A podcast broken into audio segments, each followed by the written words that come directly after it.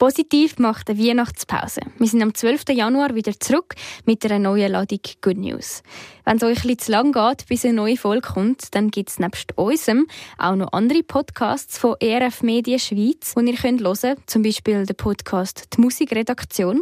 Die Hosts beliefern uns mit News außerhalb vom Mainstream. Sie bringen uns Neues aus der Musikwelt. Wir freuen uns, wenn ihr dort reinhört und auch wenn ihr ab Januar wieder da mit am Start sind mit dem Podcast Positiv mit nur guten Nachrichten.